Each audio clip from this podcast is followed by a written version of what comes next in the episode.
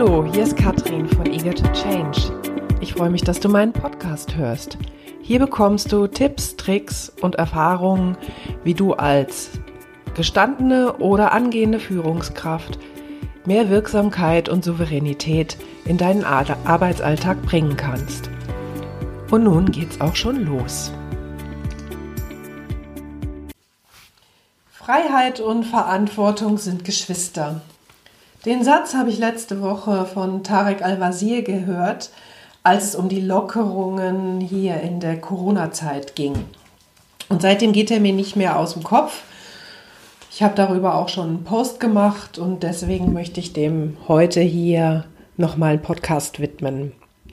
Ja, darum geht's. Freiheit und Verantwortung sind Geschwister. Und äh, da steckt so viel hinter, so viele Fragen, die das aufwirft, die ich jetzt hier erstmal stelle und wir dann einfach mal gucken, was verbirgt sich dahinter.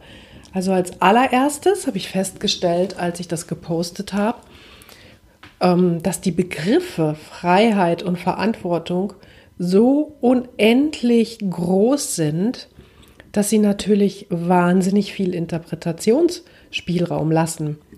Was meine ich denn, wenn ich Freiheit sage? Was meine ich denn, wenn ich Verantwortung sage? Wie viel Freiheit gebe ich oder möchte ich haben? Wie viel Verantwortung gebe ich jemanden oder möchte ich haben? Das heißt, wenn ihr als Führungskräfte mit solchen großen Begriffen handhabt, also ich meine, Klar, das hat jetzt einen politischen ähm, Hintergrund gehabt, dieser Satz, aber im Prinzip ist es ja genau der Spagat, den ihr als Führungskräfte am laufenden Meter geht, wenn ihr mit euren Mitarbeitern Aufgaben delegiert, wenn ihr die Mitarbeiter zu eigenständigen, verantwortlichen Handeln anleiten wollt. Und ähm, das ist einer von vielen Punkten, in dem ich wieder bemerkt habe, wie wichtig es ist, dass man Begriffe als Führungskraft, aber auch grundsätzlich im, ähm, im Leben erstmal definiert, beziehungsweise untereinander aushandelt. Also was meine ich, wenn ich dir als meine Mitarbeiterin sage, ich gebe dir diese und jene Freiheit und dafür erwarte ich aber auch, dass du die Verantwortung übernimmst. Was heißt das denn konkret? Was heißt das konkret für diese Mitarbeiterin? Was heißt das Wort Freiheit? Gebe ich ihr einen Rahmen, innerhalb äh, dessen sie dann die Aufgabe erledigen muss? Gebe ich ihr ein Ziel?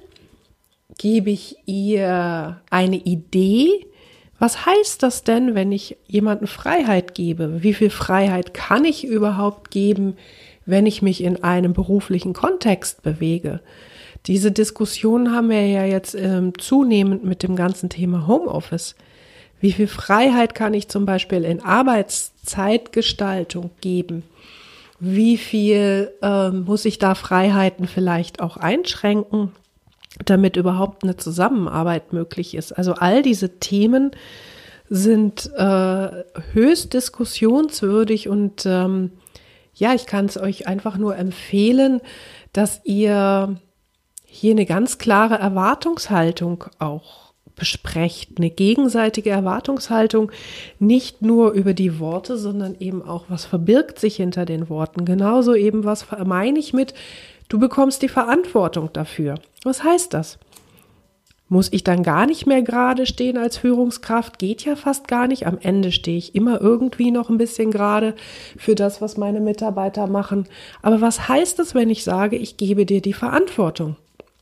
Ich lustig fand ich auch in dem Zusammenhang, dass jemand das mit Kindererziehung assoziiert hat. Ne? Auch das ist ja etwas, wo es um Freiheit und Verantwortung geht. Wie viel Freiheit gebe ich meinen Kindern? Wie viel Verantwortung verlange ich dafür? Also das sind durchaus Worte, wo ihr ganz, ganz, ganz genau hinschauen müsst, dass ihr auch das Gleiche darunter versteht. Also dass ihr in jedem Fall eine ganz klare Erwartungshaltungsklärung macht, weil das ist so ein Klassiker, da hat jeder was anderes im Kopf mit. Da haben wir ja auch schon mal drüber gesprochen. So, und dann habe ich ja noch einerseits die Bedeutung der Worte und andererseits dann, ja, wie kann ich überhaupt Freiheit und Verantwortung geben? Woran mache ich das denn eigentlich fest? welchem Mitarbeiter oder welchem Kollegen oder Kollegin gebe ich denn welche Freiheiten und welche Verantwortung? Woran mache ich denn als Führungskraft fest, wie ich das verteile? Da gibt es natürlich diverse Ansätze, wie zum Beispiel das situative Führen, ähm, was darauf ja sehr stark eingeht, ähm, welche Mitarbeiter ich in welcher, sag ich mal, Enge führe, wie viel Freiheit ich gebe, wie viel Verantwortung ich gebe. Und am Ende lässt sich das immer auf diese Worte wissen, können, wollen und dürfen äh, reduzieren. Also natürlich kann ich nur Verantwortung und Freiheit geben, wenn ich sicher bin oder wenn ich eine große Wahrscheinlichkeit habe, dass der andere damit umgehen kann. Und dazu gehört halt insbesondere im Berufsleben ein gewisses Wissen, eine gewisse Erfahrung natürlich ein Können, aber eben auch, dass diese Person das wirklich will. Da sind wir wieder bei den Erwartungshaltungen. Und dass ich als Führungskraft auch das abgebe. Und auch da ist es so, dass bei vielen Führungskräften natürlich immer so eine leichte Schwierigkeit ist. Die einen tun sich da sehr gut mit, die anderen tun sich da eher schwer mit. Da sind wir in der nächsten Komplexität von diesen Worten. Woran hängt eigentlich das Können beziehungsweise das Wollen und das Dürfen noch zusammen? Und da sind wir wirklich in Persönlichkeitsstrukturen. Ja, da sind wir nicht nur in der reinen Erfahrung und im reinen Wissen, denn wie oft höre ich von Führungskräften in Coachings, dass die sagen, also hier der der Michael, ich frage mich immer, der könnte das doch alles und der geht den nächsten Schritt nicht. Ich verstehe nicht, warum er das macht. Ähm, oder andersrum zu sagen, Mensch, hier, die haben doch so viel Erfahrung, ich verstehe überhaupt nicht, warum die nicht in die Verantwortung gehen.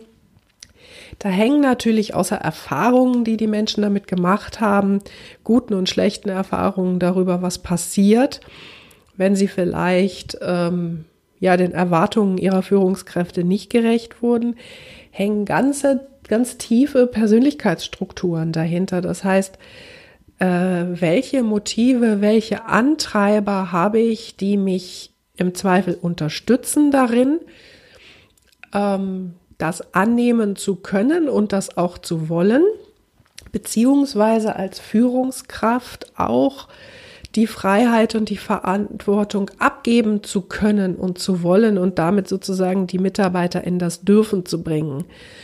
Und da haben wir auch sehr, sehr tiefliegende äh, Verhaltensmuster, die uns da an mancher Stelle eben behindern oder unterstützen. Ja, das einfach mal war ein Impuls von mir. Diesen Satz trage ich jetzt echt schon seit einer ganzen Weile mit mir rum.